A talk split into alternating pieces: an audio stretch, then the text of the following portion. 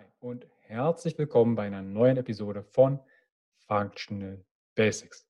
Ich freue mich, dass du wieder eingeschaltet hast und falls du das allererste Mal in meinen Podcast reinhörst oder auf meinen YouTube-Kanal sein solltest, fühl dich herzlich willkommen. Mein Name ist Carsten Wölfling. Ich bin der Gründer von Functional Basics, deiner Basis für natürliche, eigenverantwortliche und artgerechte Gesundheit mehr Performance und Happiness in deinem Leben.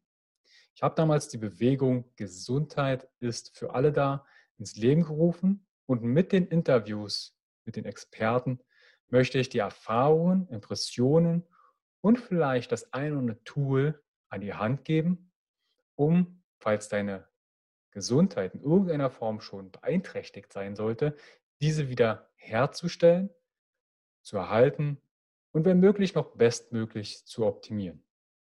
Und heute habe ich einen sehr tollen und spannenden Interviewgast und wir besprechen ein Thema, ich glaube, sehr viele kennen es, haben vielleicht sogar schon mal Berührung damit gehabt, aber der Anfang ist nicht so einfach. Und zwar geht es heute um das Thema Meditation und die zeitlose Weisheit des modernen Buddhismus. Und über dieses Thema spreche ich mit Markus Prade. Markus hat über 15 Jahre Erfahrungen, Praxis und Studium des Kadampa-Buddhismus. Kadampa bedeutet modern. Er ist ausgebildeter Meditationslehrer dieser Tradition durch die Teilnahme am internationalen Lehrerausbildungsprogramm der neuen Kadampa-Meditation. Er ist Zentrumslehrer im Tara-Zentrum hier in Leipzig für Kadampa-Buddhismus seit 2016.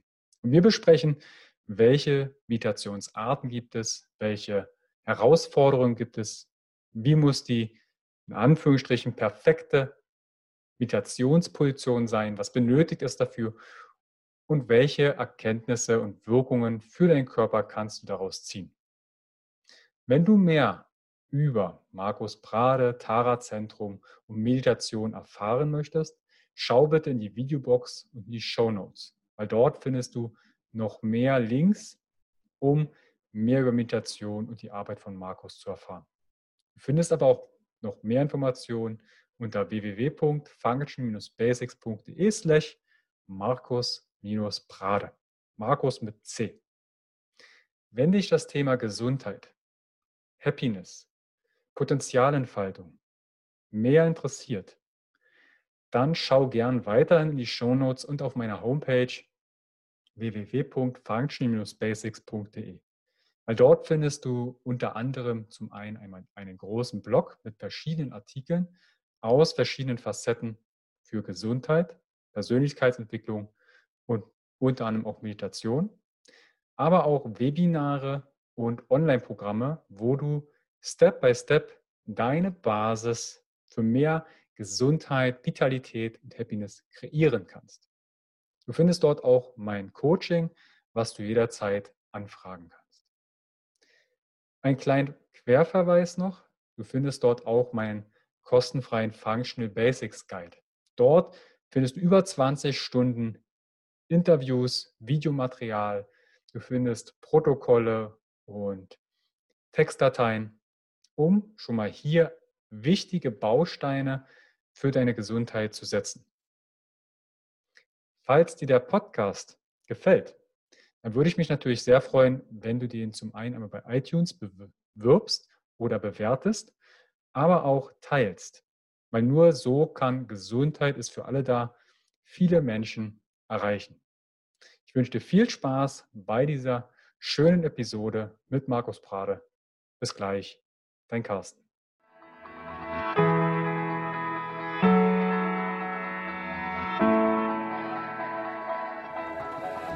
Herzlich willkommen bei dem Podcast von Functional Basics, deiner Basis für natürliche, artgerechte Gesundheit, mehr Lebensqualität, Happiness und Performance in deinem Leben. Gehe mit mir, Carsten Wölfling, Coach und Speaker, Gründer von Functional Basics und dem Health Meeting, dem Biotop für mehr Vitalität auf den Grund und schau mit über den Tellerrand der Gesundheit. Warum? Gesundheit ist für alle da.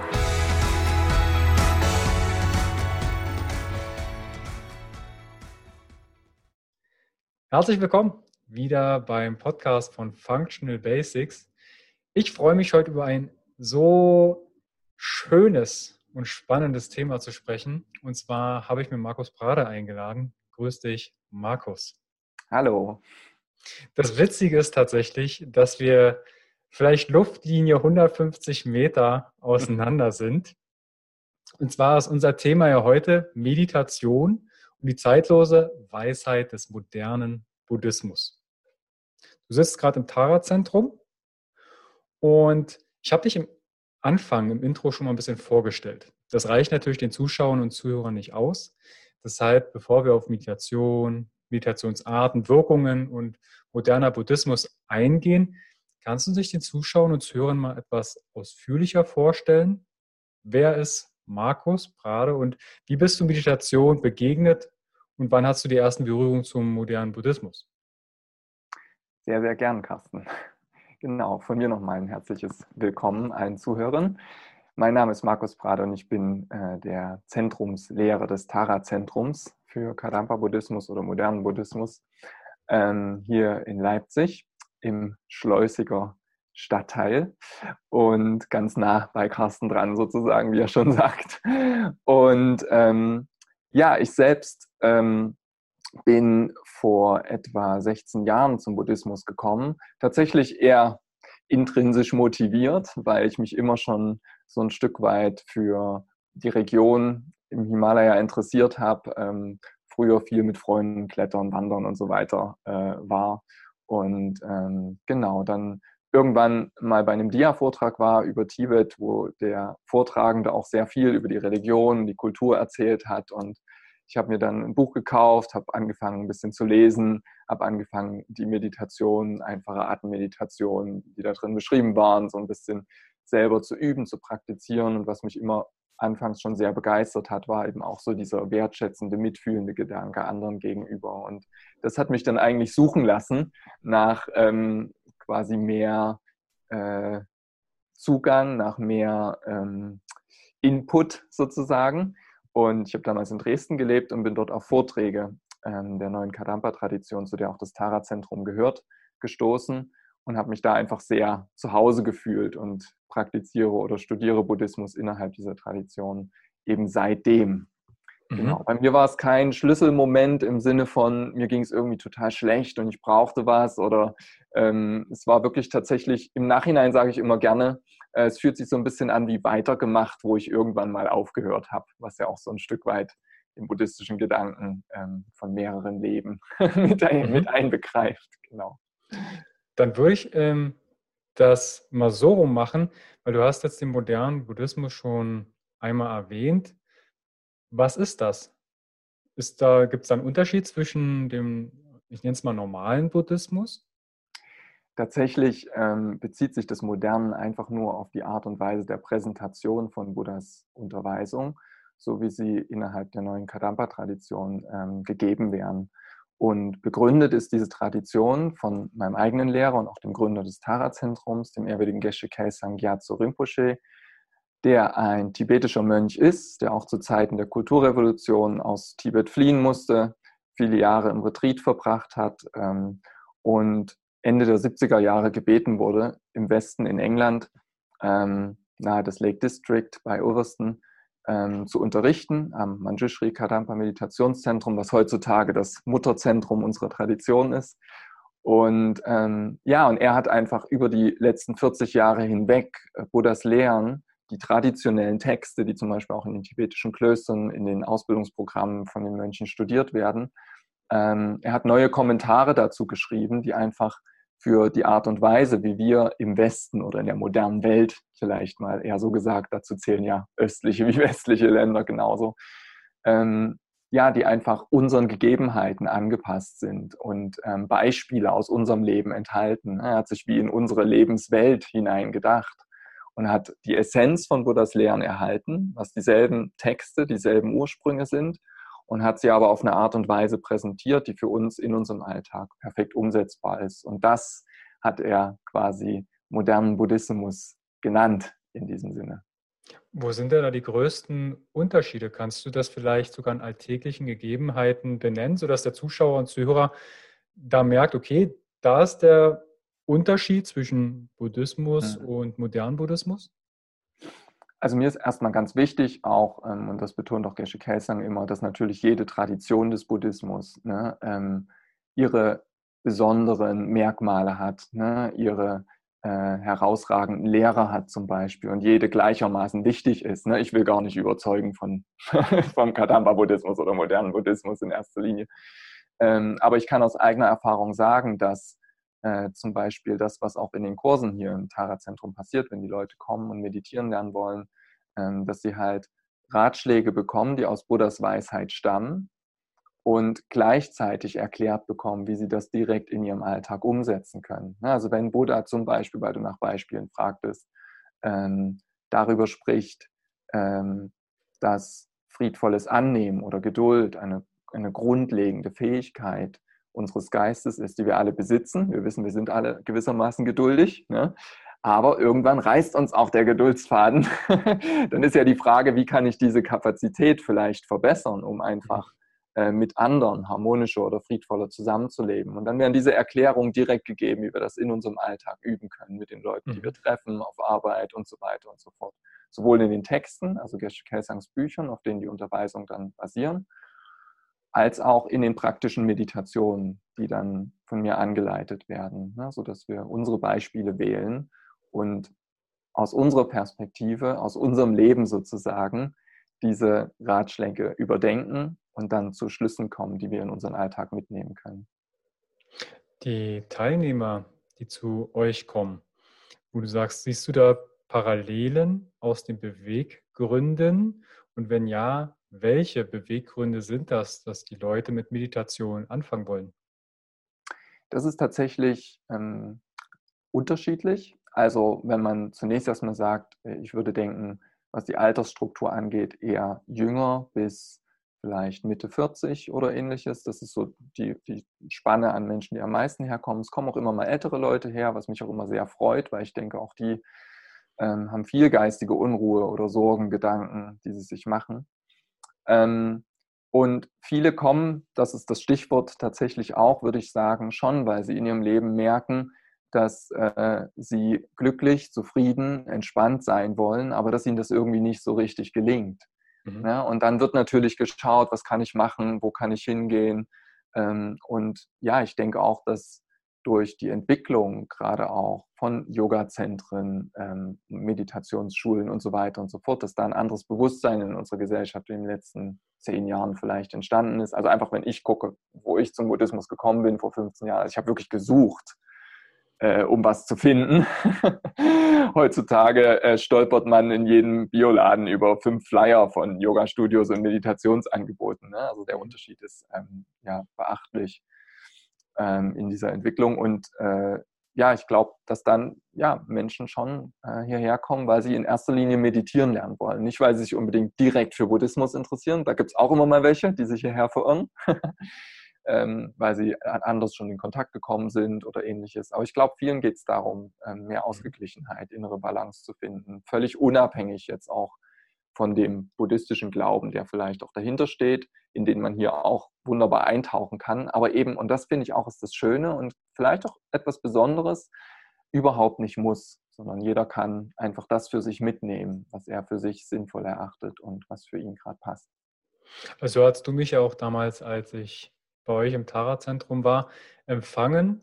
Ich habe ja dann auch das, mir das Buch äh, raus rein aus Interesse mitgenommen, moderner Buddhismus, mhm. um mehr von der Lehre zu erfahren. Aber du hast direkt gesagt, hey, hier geht es darum, dass du Achtsamkeit, Meditation lernst, aber es geht nicht um irgendeine Bekehrung. Mhm. Weil das schreckt dem einen oder anderen vielleicht Haarzentrum, ähm, Buddhismus, moderner Buddhismus, schreckt das manche ab. Dann muss ich jetzt irgendwo hin konvertieren oder werde ich dann mit Wasser oder Keksen beworfen, aber was auch ja. immer. Also das, darum geht es ja gar nicht. Um. Es geht mhm. ja quasi um die Werkzeuge der Meditation auch im Leben zu integrieren. Mhm. Mhm. Genau. Wenn du dich an deine allererste Meditation zurückerinnerst, was war da die größte Herausforderung? Oh, das ist eine gute Frage überhaupt. Ich glaube, was meine allererste Meditation war, das weiß ich mittlerweile gar nicht mehr. Aber ähm, ich kann mich noch erinnern, äh, dass es, wie gesagt, so Atemmeditation aus dem Buch, was ich damals las, war und dass es äh, darin beschrieben wurde, irgendwie so auf die, auf die Bewegung des äh, Bauches zu achten. So. Ähm, und dass ich unglaublich viele Fragen im Kopf hatte, ob ich das gerade richtig mache oder ob das so, ob das so stimmt, wie ich das mache. Und daraus ist, glaube ich, auch schnell dieser Wunsch entstanden. Ich brauche irgendwie Leute, mit denen ich mich darüber austauschen kann, mhm. weil es macht Spaß und es ist irgendwie interessant, aber es entstehen auch massig Fragen so im Kopf. Ich glaube, das sind so Erfahrungen, die mich, die ich mit der ersten Meditation oder mit meinen Anfängen von Meditation verbinde. Ja.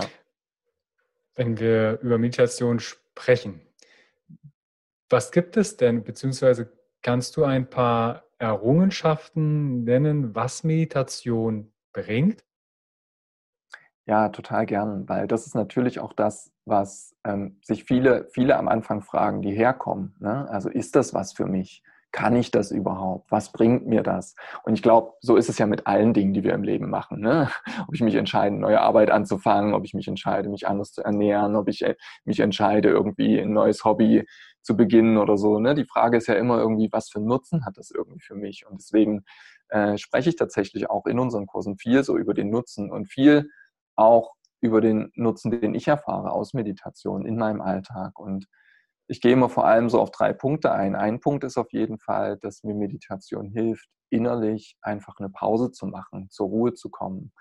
Was vor allen Dingen meint, ähm, mich so ein Stück weit nicht nicht äh, abzukapseln von der Außenwelt, aber schon mal Zeit zu nehmen, nicht immer nur im Außen zu schauen, sondern mal zu schauen, wie sieht es eigentlich gerade im Inneren aus. Und ich glaube, das machen wir zum Beispiel viel zu wenig insgesamt. Ja, also wenn ich wir sage, ist meine ich so den, den, Durchschnitt der Gesellschaft vielleicht in unserer Leistungsgesellschaft. Ist alles sehr nach außen gerichtet, sehr nach außen betont, auf Erfolg, auf Entwicklung und so weiter ausgerichtet. Und Meditation gibt mir einfach hilft mir einfach, mir regelmäßig so meiner, meiner inneren Welt gewahr zu werden. Ne? Wie sieht es innen drin aus, anstatt immer nur zu schauen, wie sieht es außen, wie sieht es um mich herum aus. Ähm, und davon ausgehend hilft mir Meditation dann irgendwie auch ehrlicher, gütiger, auch liebevoller mit mir selbst zu sein, weil ich halt merke irgendwie, ähm, wenn bestimmte Dinge innerlich gerade nicht in Ordnung sind, ne? dann kann ich normalerweise, würde ich wahrscheinlich mich irgendwie äußerlich ablenken, ähm, jemanden anrufen, irgendwo hinfahren, das Handy rausholen oder sonst irgendwas. Aber normalerweise, glaube ich, nehmen wir uns nicht die Zeit, dann wirklich mal zu schauen, woher kommt es eigentlich innerlich, was sind die Ursachen, wie gehe ich jetzt damit innerlich um.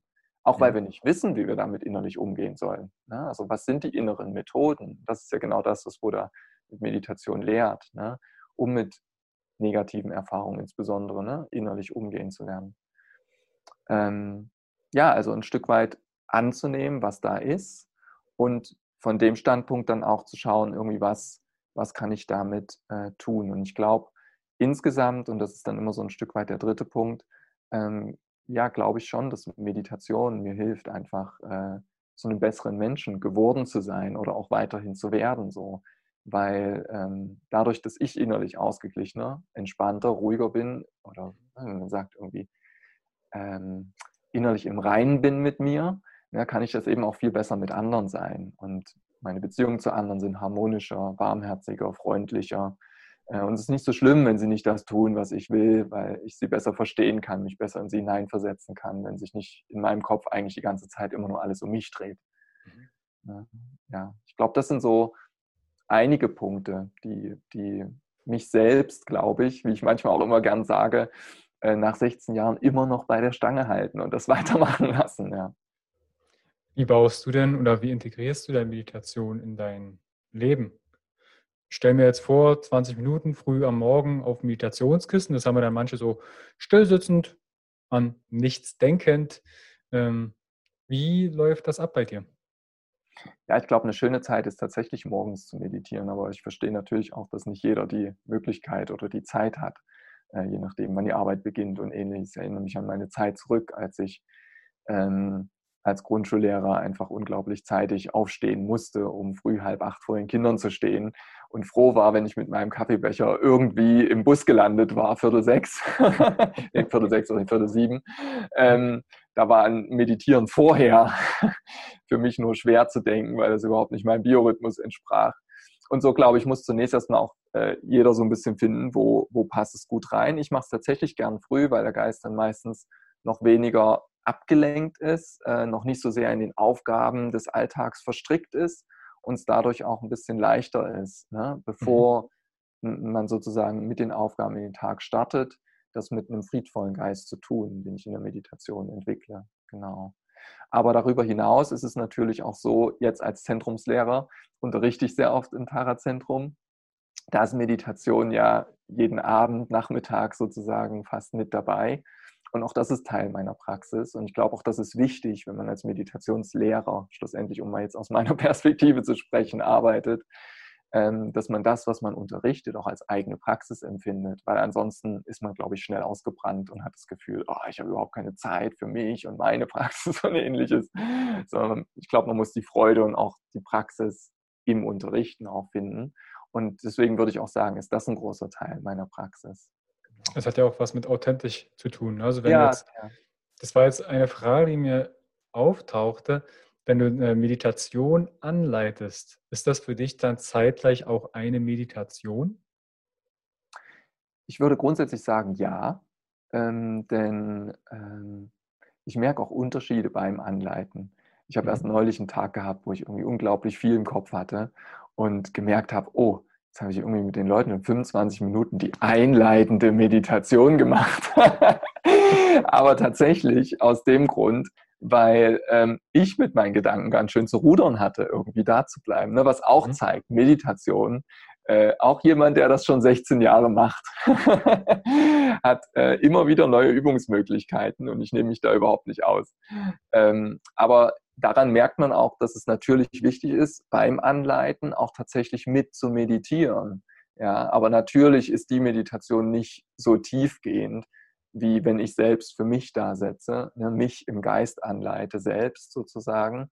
Und ähm, dadurch natürlich nicht spreche, ne, nicht äh, schaue irgendwie. Ich versuche zum Beispiel auch bei der Meditation in Kontakt zu den ähm, Teilnehmern zu halten, indem ich ab und an mal schaue. Ne? Sind sie sehr unruhig, sind sie eher ruhiger, um dann eben auch die Anleitung anzupassen. Und dadurch ist man natürlich immer so ein bisschen im Außen, im Innen und geht nicht so weit rein. Aber ich glaube, wenn man gar nicht mitmeditiert, äh, sondern so ein Stück weit vorliest und sich da zwischen Gedanken darüber macht, was man dann am Abend noch macht oder morgen macht oder wen man noch anrufen muss oder mhm. ähnliches. Ich glaube, dann ist es auch nicht authentisch, weil dann ist es immer mal so ein reingeworfener Satz und die Teilnehmer kommen, glaube ich, nicht so sehr in ihre Meditation hinein. Aber genau, ich sehe es in dem Moment tatsächlich eher als meine Aufgabe anzuleiten, aber um das gut tun zu können, ist auch das selber mit Meditieren definitiv wichtig. Du hast gerade die Eingangsmeditation erwähnt. Welche Meditationstechniken oder Arten gibt es denn? Also es gibt wahrscheinlich jetzt tausend und ein, aber ihr lehrt ja auch oder du lehrst ja auch verschiedene Meditationstechniken. Weil ich habe persönlich zum Beispiel auch die Atemmeditation. Da ist bei mir so schnell der, so schnell wieder Gedanken im Bahnhof, wo ich denke, okay, das ist es nicht. Das, da komme ich nicht zurecht. Aber ich komme zum Beispiel mit Visualisierungen und Fantasiereisen super zurecht. Mhm. Welche Meditationsarten gibt es denn? Das ist auf jeden Fall natürlich ein sehr weites Feld. ähm, aber du hast schon selber gesagt, ne, dass es verschiedene Formen ja von Meditation gibt. Und vielleicht ist auch nochmal wichtig, äh, an Anfang zu stellen, was einfach Buddha unter Meditation versteht oder wir im Buddhismus, modernen Buddhismus unter Meditation verstehen. Ne? Ähm, Ne, Geshe Kelsang sagt im Buch, was du vorhin erwähnt hast, moderner Buddhismus, dass Meditation eine geistige Handlung ist, also etwas, was wir mit unserem Geist, mit unseren Gedanken, Gefühlen und so weiter ausführen, innerlich. Ähm, der Natur es ist, also die Natur dieser Handlung ist einsgerichtete Konzentration und die Funktion ist, unseren Geist friedvoll werden zu lassen oder friedlicher werden zu lassen. Und ähm, das kann man, wie gesagt, eben auf sehr verschiedene Art und Weise tun. Und ähm, ich würde sagen, im Groben gilt es zu unterscheiden möchte ich mit der Meditation zunächst erstmal meinen Geist ein Stück weit zur Ruhe bringen, äh, den Strom meiner Gedanken kontrollieren lernen. Das ist das, was ich vorhin mit dem, mit, mit, dem Terminus einleitende Meditation meinte, womit schlussendlich all unsere Kurse auch hier beginnen, ganz egal, ob das jetzt ein Meditieren-Lernen-Kurs ist oder ob das ein Kurs zu einem tiefgründigeren buddhistischen Thema ist, wie Wiedergeburt oder ähm, keine Ahnung, ähm, die vier edlen Wahrheiten oder ähnliches. Mhm. Und äh, in dieser einleitenden Meditation ähm, verwenden wir tatsächlich Meditationstechniken wie Atemmeditation, also das Konzentrieren auf den Luftstrom innerhalb unserer Nase, was vielen leicht fällt, weil es etwas Physisches ist, was Greifbares ist sozusagen. Ja? Ähm, oder aber zum Beispiel meditieren wir auch oft über die Klarheit unseres Geistes, wo wir eher beobachten, was für Gedanken sind in meinem Geist und versuchen, die wie Wolken an einem klaren Himmel einfach vorbeiziehen zu lassen ne? und dadurch innerlich Stück für Stück ruhiger zu werden, uns nicht so sehr mit den Gedanken zu identifizieren, als vielmehr mit der klare Stille und Ruhe unseres Geistes. Ähm, und das führt in erster Linie dazu, dass unser Geist ruhiger wird, geschmeidiger wird, wir ein bisschen runterkommen ähm, und wir weniger abgelenkt sind oder den Drang verspüren, jedem Gedanken folgen zu müssen. ein Stück weit das Erfahren, was Buddha als inneren Frieden beschreibt. Mhm. Und ähm, davon ausgehend, und das würde ich sagen, ist der Kern der Lehre Buddhas tatsächlich, lehrt Buddha Meditation als Technik oder Übung, um die geistigen Muster, die uns normalerweise zu leidvollen, negativen Erfahrungen führen, wie Wut, wie starkes Klammern oder Festhalten, wie Neid, wie Stolz und so weiter und so fort, ähm, wie wir die sozusagen Stück für Stück vermindern können und austauschen können durch ähm, die Förderung unserer guten menschlichen Qualitäten, unserer reinen Natur, ne, unserer Geisteszustände wie Liebe, wie Mitgefühl, Geduld, was ich vorhin erwähnt habe. Und da gehen wir dann sozusagen mehr in die Ratschläge Buddhas hinein und versuchen die Stück für Stück, so ein bisschen, ich sage immer, wie, wie Trockenschwimmen, bevor ich ins Wasser des Lebens hineinspringe, äh, mhm. gehe ich erstmal im Geist durch, wenn ich in der Situation bin. Normalerweise ziehe ich mich zurück oder werde äh, unausgeglichen oder beschuldige andere. Was, was kann ich stattdessen tun? Wie kann ich stattdessen innerlich denken und agieren? Ich baue also wie neue Muster, geistige, neue kleine Wege, die ich dann versuche auszubauen, um von meinen eingefahrenen Autobahnen, auf denen ich ganz leicht fahren kann, äh, die aber nicht immer heilsam sind, äh, mhm. wegzukommen. Genau. Und das ist, das ist dann ein sehr weites Feld. Und innerhalb des modernen Buddhismus oder innerhalb der neuen Kadampa-Tradition stützen wir uns da auf eine Präsentation von Buddhas Unterweisung, die äh, Lamrim genannt wird, die Stufen des Pfades zur Erleuchtung, die ihren Ursprung ähm, bei einem buddhistischen Gelehrten Atisha haben, der im 9. und 10. Jahrhundert in Indien gelebt hat. Und wir können sagen, wie die gesamten Unterweisungen Buddhas, man spricht immer von 84.000, ob es nun genauso viel waren oder nicht, es waren unzählig viele, ähm, äh, sozusagen in, ja, in heute vorliegend äh, 21 Meditationen oder essentielle Übungen äh, hineingebracht hat, die wir sehr schön mit unserem Alltag verbinden können. Und das sind dann die Unterweisungen, auf denen eben auch die Vorträge oder Anleitungen, die dann hier gegeben werden, basieren und über die wir dann meditieren, um eben diese innere Transformation Stück für Stück ähm, herbeizuführen, zu der Person werden zu können, die wir uns wünschen zu sein. Mhm. Also eine Art Transformation, weil viele gehen ja mit der Idee rein, okay, so wird es manchmal ja verkauft, Meditation, um ruhiger zu sein, um höher, schneller, weiter. Um erstmal richtig danach, ich meditiere fünf Minuten, um Vollfokus am Tag zu haben, um zu hasseln, um zu machen und zu tun. Das ist ja aber an sich nicht der Kerngedanke von Meditation.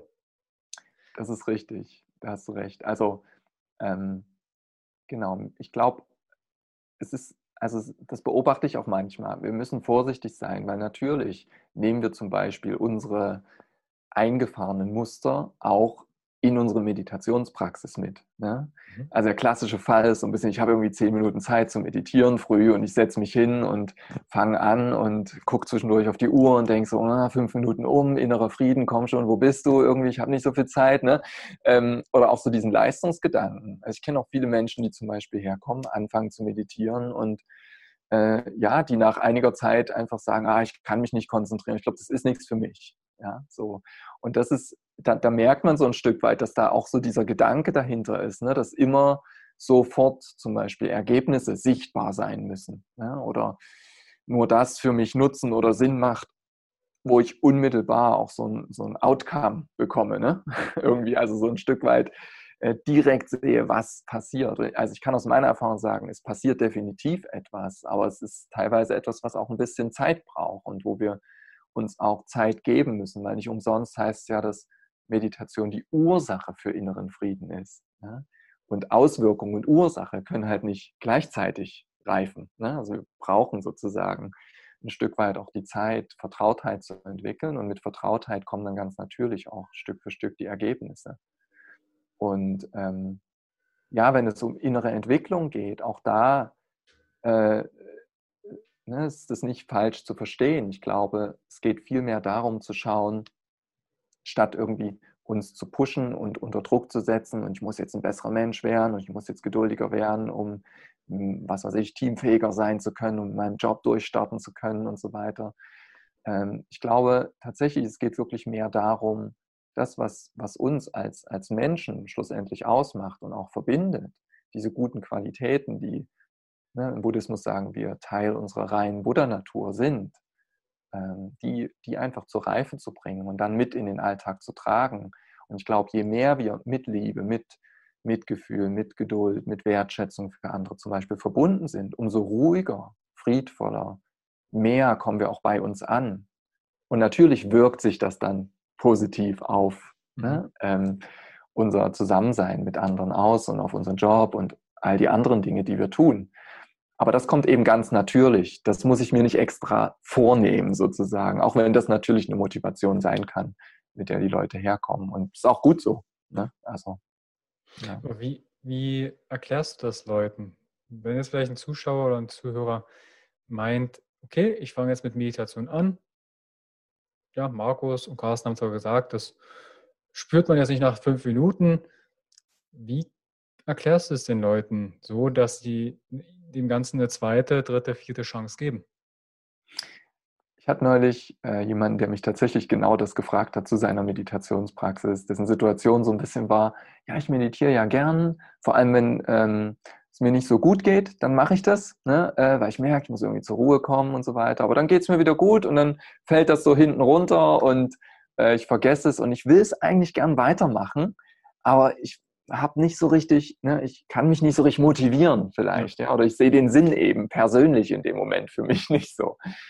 Und ähm, wir, wir, sind dann zu einer sehr, sehr schönen Analogie gekommen. Äh, und ich freue mich, dass ich jetzt wieder teilen kann, weil ich gesagt habe, die muss ich mir merken, das, das ist gut. Und ich habe gesagt, so ein bisschen wie beim Fahrradfahren, ne? äh, wenn wir von A nach B kommen wollen, ja, äh, dann ähm, ja, können wir es so machen, dass wir sozusagen immer mal ein bisschen in die Pedale treten und dann aber, ja, ja, das reicht jetzt. Und dann, klar, wir rollen ein ganzes Stück. Aber irgendwann fallen wir um. Wenn wir umfallen, kommen wir nicht weiter. Ja weil wir das wissen, fangen wir dann kurz bevor wir umfallen wieder anzutreten, um wieder ein Stück weiterzukommen.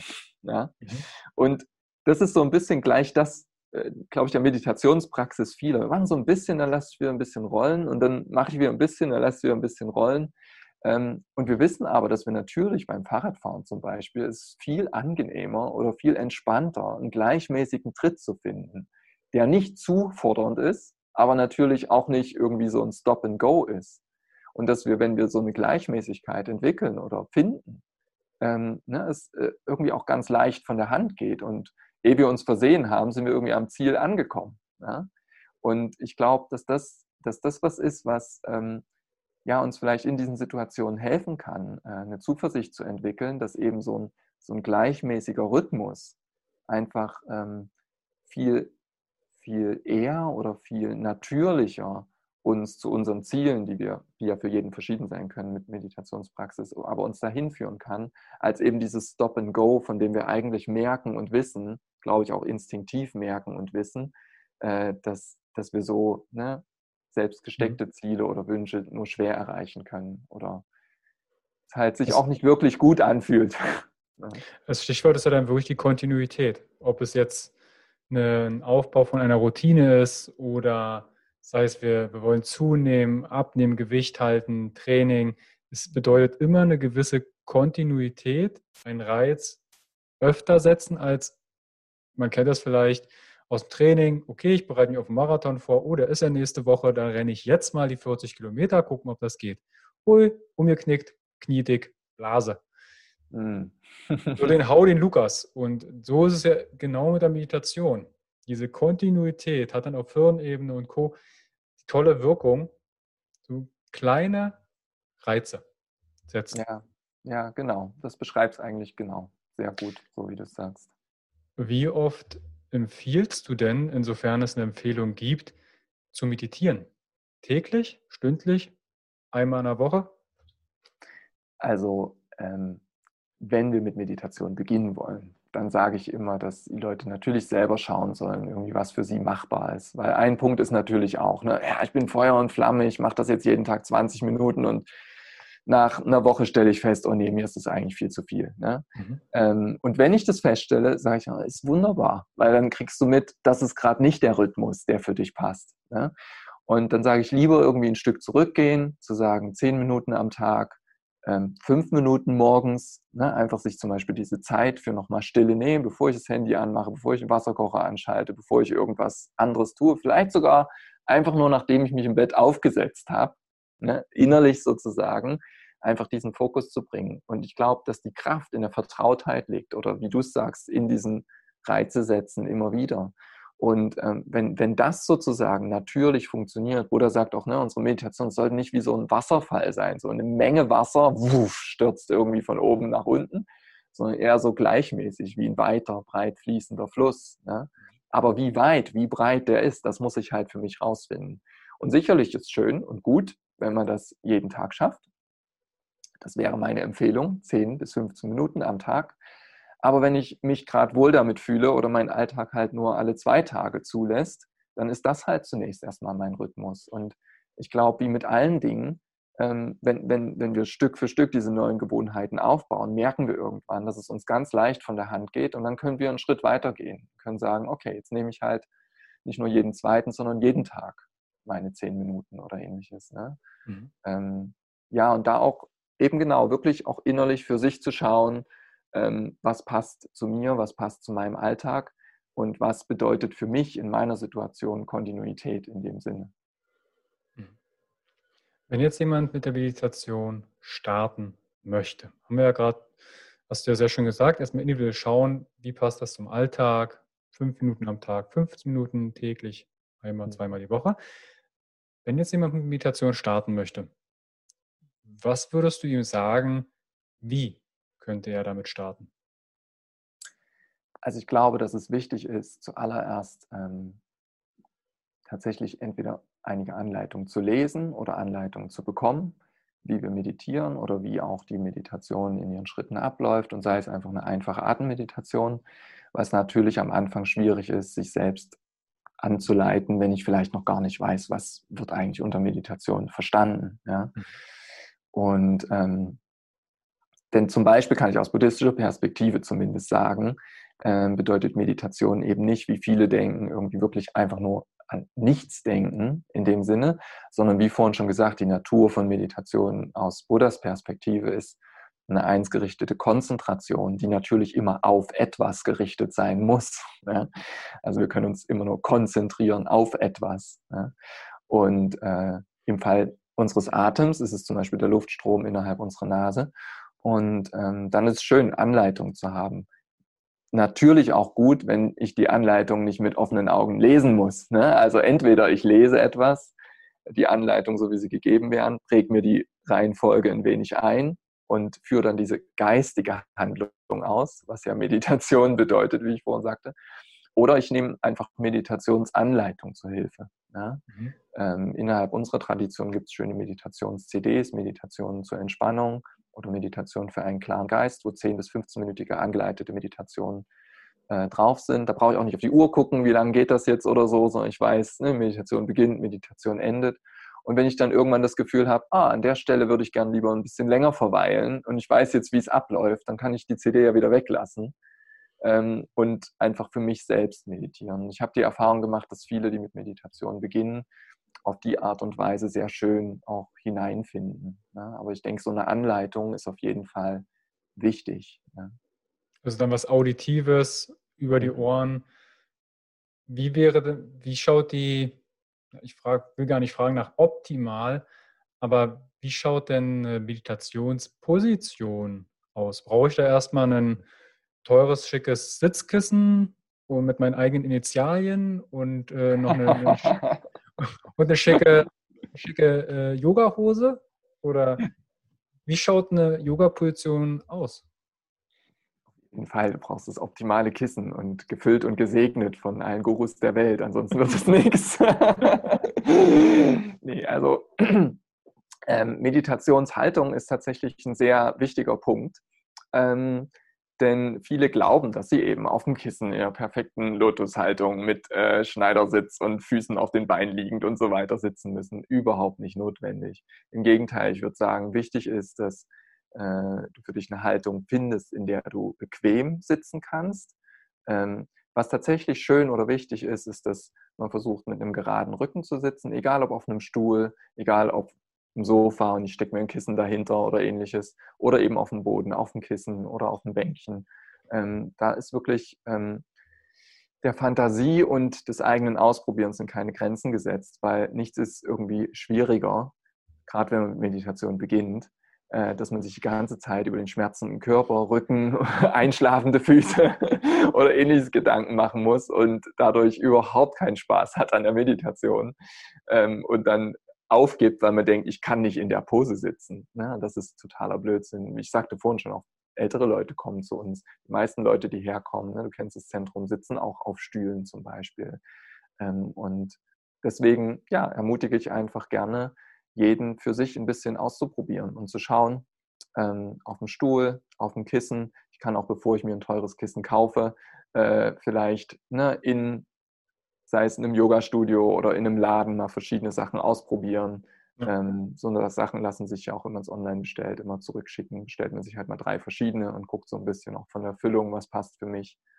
Ähm, und ja, ich glaube, wichtiger ist tatsächlich nicht, nicht so sehr die Pose, sondern eher, wo ich das mache. Und da ist es schön, auch das ist völlig frei. Ich kann es in der Natur machen, ich kann es zu Hause machen. Aber ich glaube, es wichtig ist, dass es ein Ort ist, der sich ähm, für dich äh, sicher anfühlt, wo du auch das Gefühl hast, da bist du ungestört, zumindest für die Zeit deiner Meditation, weil auch das sind so Sachen, ne? dann denke ich drüber, ah, was, wenn jetzt jemand reinkommt, wenn mich hier jemand beobachtet oder ähnliches. Ja, also ich muss mich wohlfühlen, ein Ort, an dem ich einfach ja auch zur Ruhe kommen kann. Für den einen ist es das Bett, für den anderen die Badewanne, für den nächsten ist es der Baum draußen im Park. Genau. Oder halt eine kleine Meditationsecke, die ich mir für sowas direkt einrichte, wenn ich dann beginne, einfach Meditation regelmäßig zu üben, zu praktizieren. Wo kommt denn das mit dem Lotussitz eigentlich her? Hat das eine Bewandtnis und wenn ja, welche? Dass ich in dieser Position, zumindest sieht man das ja mhm. immer wieder, wenn man sich mit ähm, Meditation beschäftigt. Wo kommt das her? Tatsächlich ist es äh, eine Meditationshaltung, die auch Vajra-Sitz genannt wird äh, oder Lotushaltung, die ähm, ja, von, von den Anleitungen Buddha Shakyamunis, des Begründers des Buddhismus in dieser Welt stammt, ähm, der eben erklärt hat, ne, gerade Rücken, ähm, äh, die Hände im, im Schoß liegend, rechte Hand in der linken Hand, sodass sich die Daumenspitzen leicht berühren. Ne, ähm, viele Menschen aber auch lassen einfach gern die Arme zunächst auf den Beinen ruhen. Ne? Und all das ist völlig in Ordnung. Und äh, diese einzelnen Attribute, die Buddha beschrieben hat, äh, ja, sollen zum Beispiel solche verschiedenen Funktionen erfüllen, wie das der gerade Rücken zum Beispiel dazu beiträgt, äh, Müdigkeit vorzubeugen, aber eben auch Ablenkungen zu reduzieren. Ja? Und ich glaube, wenn man damit ein bisschen ausprobiert, äh, Ne, geht so weit, dass er Anleitung gibt, wo unsere Zunge im Mund liegen soll, so am Gaumen und leicht hinter den Zähnen, damit nicht zu viel Speichelfluss entsteht und so weiter. Macht Sinn, wenn ich ne, mich mehr und mehr konzentrieren will und andauernd schlucken muss, ist auch komisch. Mhm. Ähm, und so weiter und so fort. Oder auch, man merkt schon auch, ne, zum Beispiel, wo die Hände liegen, ähm, ne, inwieweit verspannt sich dann mein Rücken oder ähnliches. Ne? Aber ich glaube, es ist ähm, ja wirklich wichtig, dass jeder für sich guckt, was ist für mich gerade passend und sich nicht in diese Haltung zwingt. Ja, mhm. ähm, aber ja, man kann verschiedene Aspekte nach und nach vielleicht einnehmen. Und ich habe auch gemerkt, dass ich am Anfang, ich konnte keine zehn Minuten in einem normalen Schneidersitz sitzen. Und jetzt sitze ich teilweise halt zwei Stunden für eine Unterweisung oder so hier in der Haltung und äh, merke, dass das auch äh, überhaupt kein Problem mehr ist, auch wenn ich danach aufpassen muss, dass ich langsam auftrete, weil die Füße eingeschlafen sind manchmal. Ja, jeder Körper ist anders und ja, daran soll es nicht scheitern. Was sind denn so deine, ich nenne es mal, krassesten Erfahrungen kein schöner Begriff, aber was sind denn deine krassesten Erfahrungen, die du durch eigene Meditation erlebt hast? Ich habe schon mit äh, Freunden, äh, Freunden darüber gesprochen, die dann zum Beispiel eine Herzkohärenzmeditation gemacht haben und dann die abgefahrensten Visionen hatten. Kannst du da ein bisschen was von erzählen, was bei dir vielleicht bei einer Meditation hervorkam? Ja, ich glaube auch, ähm, gerade was du jetzt auch erwähnt hast, ich kenne diese Art der Meditation nicht, aber ähm, auch wenn die Leute herkommen, erzählen sie von verschiedensten Sachen ne? ähm, und Transformationen und so weiter und so fort. Und ich muss ehrlich zugeben, dass ich, wie gesagt, äh, Meditation, ähm, dadurch, dass ich tatsächlich das erste Mal bei, bei einer geführten oder geleiteten Meditation innerhalb dieser Tradition war und mich so zu Hause gefühlt habe, ich habe nie groß in andere Traditionen hineingeschnuppert oder mhm. viel in andere Sachen probiert oder so. Ne? Also deswegen auch, ne, alles, was ich jetzt sage, ne, ist meine Erfahrung der Praxis ähm, der Meditation, so wie sie im Kadampa-Buddhismus, im modernen Buddhismus von meinem Lehrer Geshe Kaisan gelehrt wird. Ähm, und es gibt tausende verschiedene andere Formen und Arten. Ja? Aber ähm, ich glaube tatsächlich, die, die schönsten Erfahrungen sind einfach diese Erfahrungen.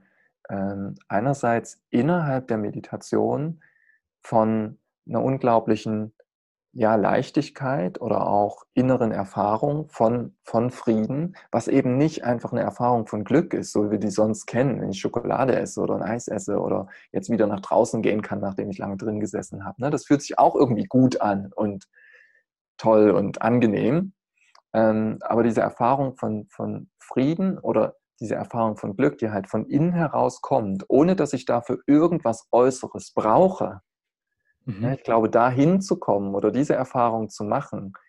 Und ich habe die, glaube ich, das erste Mal wirklich sehr tiefgründig nach bestimmt, weiß nicht, fünf, sechs Jahren Praxis oder so, ähm, so als besonders erfahren, nicht vorher nicht gemacht, aber als besonders erfahren, als ich einfach für, für einige Tage, mal so vier, fünf Tage, wie wir es manchmal auch hier vom Zentrum aus anbieten, in, in einem Meditationsretreat war, wo es um die Entwicklung von Konzentration ging und wo eben zum Beispiel auch nicht gesprochen wurde.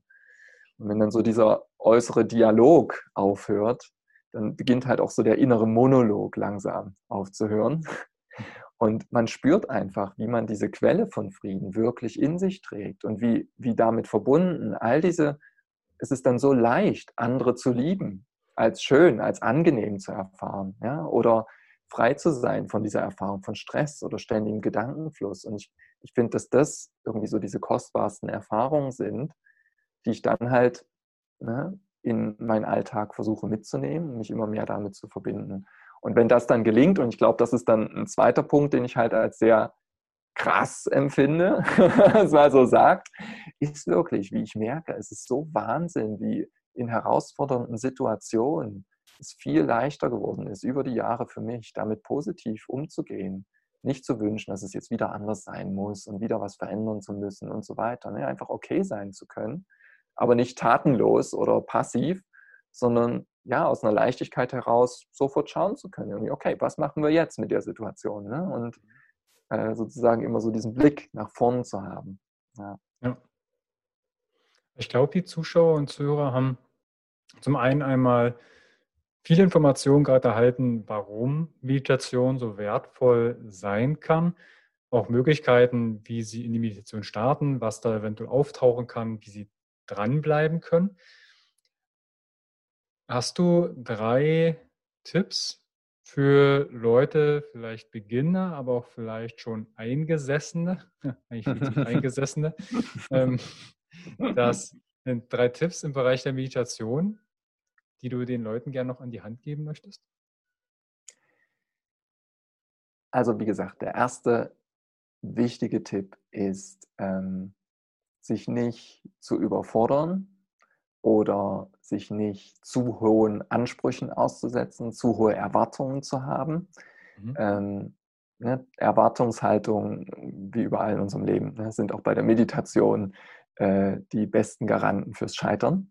Ähm, deswegen, ähm, ja, zu versuchen, wenn wir mit der Meditation beginnen oder mich zur Meditation hinsetze, die Offenheit zu haben, ganz egal, wie es heute läuft. Ähm, es ist schön, dass ich mir die Zeit dafür nehme und äh, es ist ein Prozess, ne, das zu erinnern. Ne? Ich schaffe Ursachen und die Auswirkungen kommen ganz natürlich. Also wenig Erwartungshaltung. Erster Punkt. Der zweite wichtige Punkt ähm, ist, glaube ich, der schließt da so ein bisschen an. Buddha sagt, dass jede Meditation, egal wie sie läuft, immer eine innere Ursache schafft für mehr Frieden in unserem Geist in der Zukunft. Also ganz egal, wie viel Ablenkung ich hatte, ganz egal, wie ähm, ja, mistig meine Meditation war, empfunden danach, ja, aber es hat ja heute gar nicht geklappt, die Zuversicht zu bewahren, ähm, dass da Dinge passieren, die ich halt nicht sofort sehe, ja, und auch, dass das ein Schritt auf diesem, auf diesem Weg ist, ähm, Meditation in mein Leben zu integrieren. Ja, und schlussendlich vielleicht als letztes ähm, der Punkt, dass ähm, ja, um meditieren zu lernen, äh, wie bei allen anderen Dingen, es ist nichts, was ich allein hinkriegen muss. Ja? Und das meine ich einerseits ähm, in Bezug darauf, dass ja zum Beispiel in Zentren wie hier oder in eurer Yogaschule oder wo ähnliches, wo Meditation praktiziert wird, ne, ähm, ja, fühlt euch frei, euch auszutauschen und, und äh, wirklich äh, auch in, in Kontakt, in Erfahrung mit anderen zu treten, äh, keine Scheu davor zu haben, sich da irgendwie zu öffnen. Und ich beobachte einfach sehr, dass das etwas ist, was die Leute, die hier regelmäßig herkommen, ins Tara-Zentrum zum Beispiel, enorm schätzen, sich über ihre Erfahrung austauschen zu können. Und ich sehe, wie sie daran direkt wachsen. Ne? Mhm. Bis hin, wenn ich mehr in Buddhismus einsteigen will, ne, ist eben auch nicht allein meditiere, sondern mit Buddhas Inspiration, Segnung, wie wir sagen, oder ähnliches, Visualisierung von Buddha im Raum vor mir. Ne? Also es ist nichts, was ich alleine irgendwie hinkriegen muss, weil ich glaube, auch das ist etwas, womit wir sehr vertraut sind, Dinge allein in unserer Welt schaffen zu müssen. genau. Gemeinsam ist oftmals viel einfacher, aber auch ja. viel schöner. Ja, definitiv.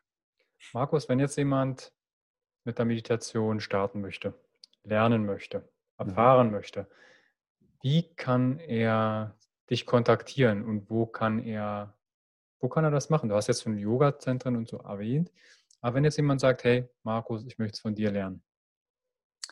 Ja, dann kann er sehr gerne auf unsere Internetseite kommen, meditation-leipzig.de und schauen. Wir haben verschiedenste Meditationsangebote. Ein Kurs, der regelmäßig stattfindet, ist unser Meditieren-Lernen-Workshop. Den bieten wir so alle zwei, drei Monate an. Ist ein Vormittag, drei Stunden, wo man so ein bisschen eine Einführung bekommt, ähm, Meditation selber auch ausprobiert, Anleitung bekommt.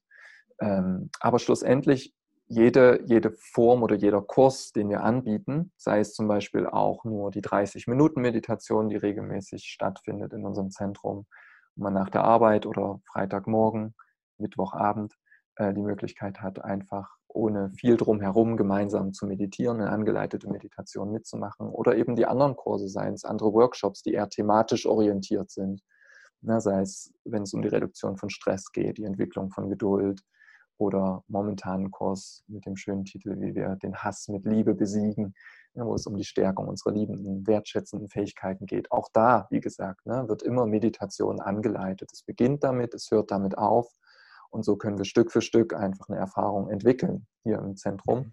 was Meditation bedeutet, welche verschiedenen Arten es gibt und über die Zeit einfach lernen. Und wer so lange nicht warten möchte, auch wir öffnen tatsächlich äh, mit Hygienebedingungen, wahrscheinlich Anfang Juni wieder. Mhm. ähm, ich kann dir sehr gerne nachher auch nochmal einen Link, äh, den du vielleicht mit äh, noch bereitstellen kannst, ja. vom Tapa Verlag, der die Bücher und die mhm. Meditations-CDs zum Beispiel bereitsteht. Der hat eine wunderbare Internetseite bereitgestellt, äh, die genau auf dieses Thema eingeht. Erste Schritte, wie beginne ich mit Meditation, wo ich mir eben auch diese Audios, was ich vorhin erwähnt habe, kostenfrei äh, einfach runterziehen oder anhören kann, zumindest, wo über Meditationshaltung gesprochen wird und ähnliches. Das ist eine wunderbare Einführung. um sozusagen zu starten. Ja. Wenn jetzt jemand nicht aus Leipzig ähm, ist mhm. und sagt, okay, eine CD oder was zum Anhören ist ganz ist, ist, ist gut. Ähm, das Tara-Zentrum ist ja nicht nur was in Leipzig, sondern wie oft seid ihr vertreten? Also innerhalb von Deutschland ähm, gibt es insgesamt, glaube ich, zwölf, zwölf Zentren der neuen Kadampa-Tradition. Das Tara-Zentrum ist eines dieser Zentren. Die heißen auch alle anders. Die heißen nicht mhm. alle Tara-Zentrum. ähm, es gibt äh, zum Beispiel in Berlin das große Kadampa-Meditationszentrum Berlin, was ähm, in, auf der Chausseestraße im Zentrum zu finden ist, die ein weites Angebot haben. Ähm, oder eben auch Zentren in München, Stuttgart. Äh, die sind auch auf unserer Internetseite unten zum Beispiel alle verlinkt. Also da sieht man, mhm. kann man äh, diese Zentren auch finden die teilweise auch noch Gruppen in kleineren Städten um ihre Städte drumherum haben. Also die Möglichkeiten sind tatsächlich äh, da sehr groß innerhalb dieser Tradition, was auch zu finden innerhalb Deutschlands. Und was wir natürlich momentan auch noch anbieten, was jetzt so die, die Reichweite vor allen Dingen auch so um Leipzig, was so die kleineren Städte und so weiter auch sind, angeht, ist, dass wir momentan auch noch unser Online-Angebot haben. Also jeder kann per Livestream oder auch per Audio-Mitschnitt ähm, momentan definitiv auch noch teilnehmen, auch wenn wir wieder geöffnet haben, weil die Anzahl der Teilnehmer ja beschränkt ist, besteht ja. die Möglichkeit natürlich auch. Schön. Also dazu schaut bitte in die Videobox, in die Show Notes. Da verlinke ich euch das auch entsprechend, dass ihr direkt auf die entsprechenden Seiten, die Markus genannt hat, auch hinkommt. Und schaut euch da gerne um. Und am besten ist es dann, wenn man dann ins Tun kommt. Gucken ist genau. okay, aber dann machen.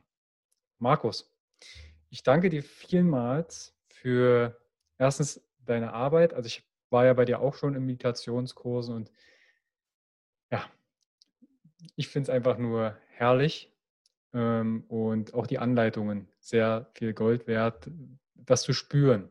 Mhm. Ich habe viele mit Apps gearbeitet, habe zwar auch einen Achtsamkeits- und äh, Meditationstrainer, leite auch Meditation an, aber es ist was anderes, als wenn man noch mal jemanden hat, der über 15 Jahre Erfahrung hat und natürlich dann auch der Austausch ist viel, viel wert.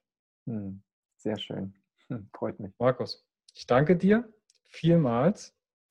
Und auch an die Zuschauer, Zuhörer, schaut, wie gesagt, in die Videobox Show Notes, teilt den Podcast. Wenn ihr jemanden kennt, der sich vielleicht für Meditation interessieren könnte. Ansonsten wünsche ich uns einen wunderschönen sonnigen Tag. Markus, ich hoffe, wir sehen uns bald wieder und bis bald.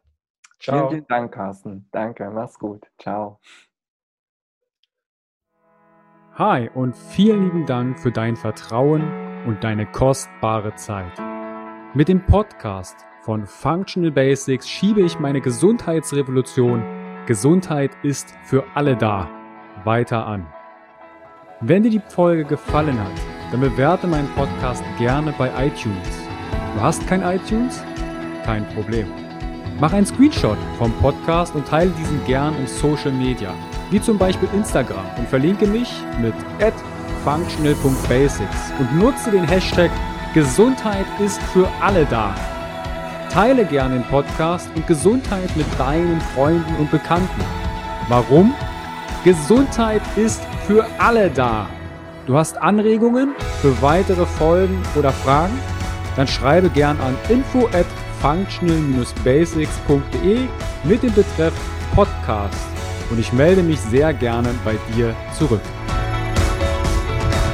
Du wünschst dir mehr Gesundheit, Lebensqualität und Performance im Beruf und Leben? Dann unterstütze ich dich als Coach sehr gerne. In den Show Notes findest du einen Link wo du dein kostenfreies Beratungsgespräch mit mir vereinbaren kannst. Du bist Unternehmer, möchtest mehr über die Gesundheit und Performance für deine Mitarbeiter erfahren oder organisierst Events? Als Speaker und Trainer gestalte ich für dich interaktive und abwechslungsreiche Seminare, Workshops und Vorträge rund um artgerechte Gesundheit und Performance. Du möchtest von zu Hause mehr über deine Functional Basics erfahren? Dann melde dich für meinen kostenfreien Functional Basics Guide an und erhalte noch mehr Einblicke in die Welt natürlicher, artgerechter Gesundheit und Performance. Ich wünsche dir einen wundervollen Tag. Dein Carsten.